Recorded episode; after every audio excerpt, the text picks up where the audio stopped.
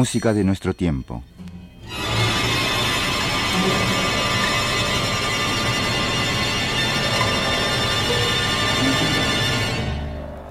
Un programa producido por Kazuya Sakai.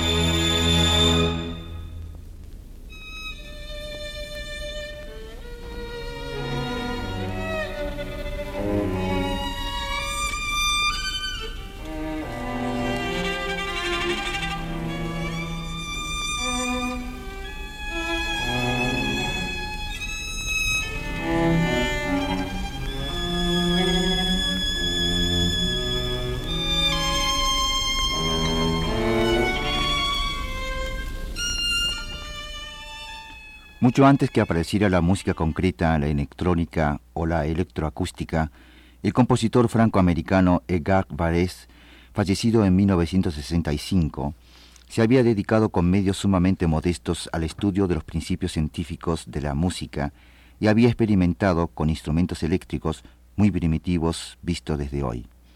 Varese estaba convencido de que la música era algo más que la melodía, armonía y ritmo, que la música occidental había llegado a un callejón sin salida, estaba decidido a buscar nuevas posibilidades sonoras. Cuando compuso Integrales en 1926, todavía no había aparecido la estereofonía, pero Barrés afirmaba que había escrito esa obra para unos medios acústicos inexistentes en esa época. Es indudable que la influencia de Barrés, que incluyó sonido de sirenas en sus obras y compuso el conocido poema electrónico, ha sido decisiva en la evolución de la música a partir de la Segunda Guerra Mundial. La música electrónica tuvo su nacimiento en Colonia, Alemania, simultáneamente con la música concreta en París.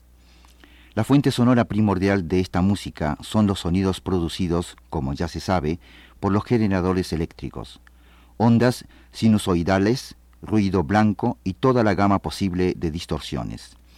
La necesidad de precisión y de nuevos sonidos que reclamaba la aplicación generalizada de la serie motivó en parte el nacimiento de la música electrónica, iniciada por Herbert Eidmer y que tuvo como discípulos a Ernst Krenek, Henri Pousser, Pierre Boulez y Bruno Maderna, entre otros. Pero se debe tener en cuenta que la música electrónica no consiste exclusivamente de sonidos producidos en la cinta magnetofónica y amplificada a través de las bocinas. La música electrónica se ha expandido más allá de la era de las bandas magnéticas desde que Stockhausen inició estas exploraciones en los laboratorios de Radio Colonia. Hay una música producida por las computadoras, que como se sabe son aparatos capaces de operar eficazmente complejos problemas matemáticos con una rapidez impresionante.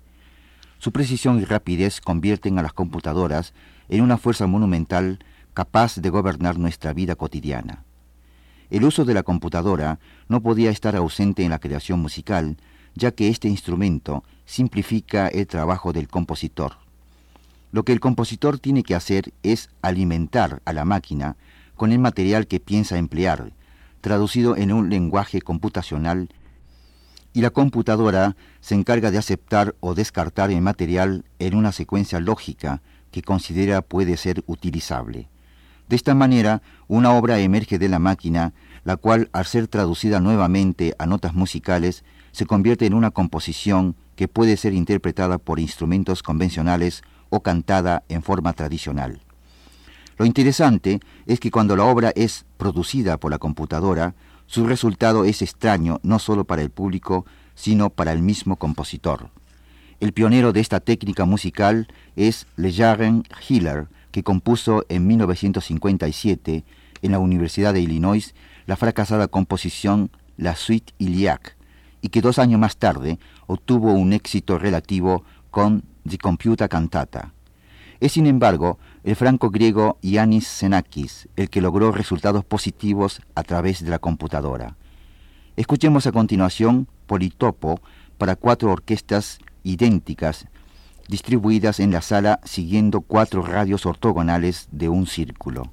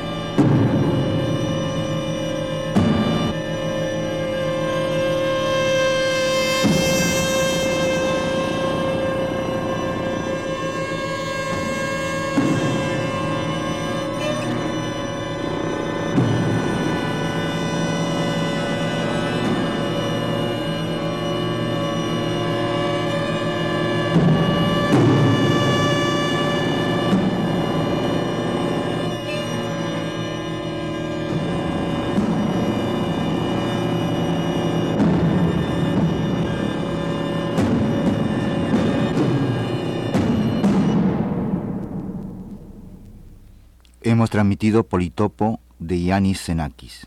Interpretó Ars Nova Ensemble de la radiodifusión y televisión francesa bajo la dirección de Marius Constant. La obra fue compuesta para el espectáculo lumínico y sonoro del pabellón francés de la Exposición Universal de Montreal de 1967. Yanis Xenakis nació en Atenas en 1922, estudió ingeniería, matemáticas y arquitectura hasta que se dedicó de lleno a la composición musical. Aplicando a sus composiciones leyes matemáticas, en el origen de cada obra de este autor se encuentran ciertas combinaciones de cifras susceptibles de desarrollo y transformaciones exactamente calculadas y traducidas en términos sonoros.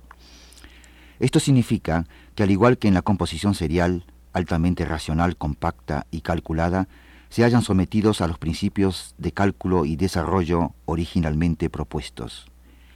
Después del escándalo del estreno de Metastasis de 1955, vino el éxito público en 1968. Xenakis ingresaba así a la historia musical de nuestro tiempo para convertirse en un fenómeno, influyendo grandemente a los músicos jóvenes, sobre todo a la escuela polaca y japonesa. Por un proceso de deducción lógica, Sinakis desarrolla su música a partir de un simple sonido, de acuerdo a las leyes matemáticas de probabilidades, es decir, de acuerdo a las probabilidades de ciertas notas, ritmos y sonoridades recurrentes en una determinada obra. En cambio de pensar en armonía, como se ha venido haciendo desde siglos, Sinakis piensa en términos de entidades sonoras, que poseen las características de tono, intensidad y duración asociados el uno al otro y dentro del tiempo. Escuchemos ahora Pisopracta, interpretada por la Orquesta de la Radiodifusión Francesa bajo la dirección de Maurice Leroux.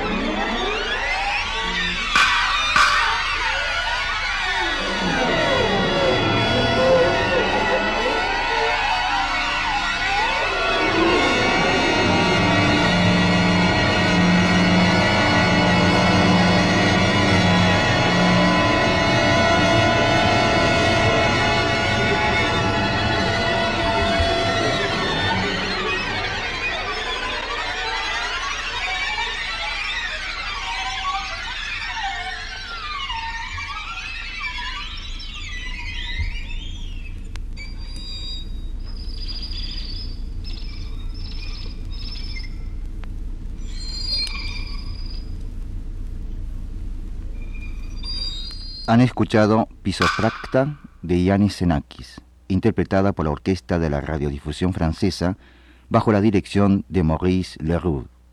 La obra fue compuesta en 1955.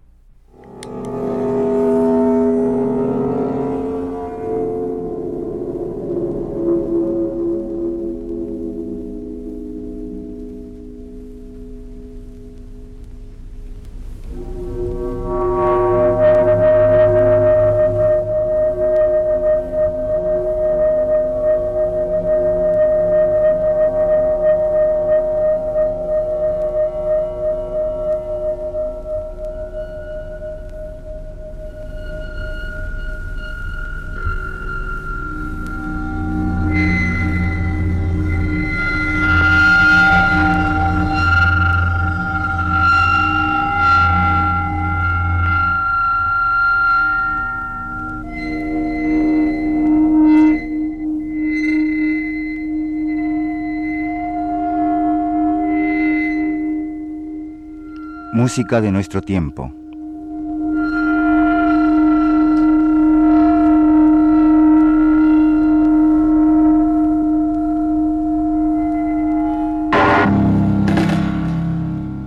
Una producción de Kazuya Sakai para XEEP Radio Educación.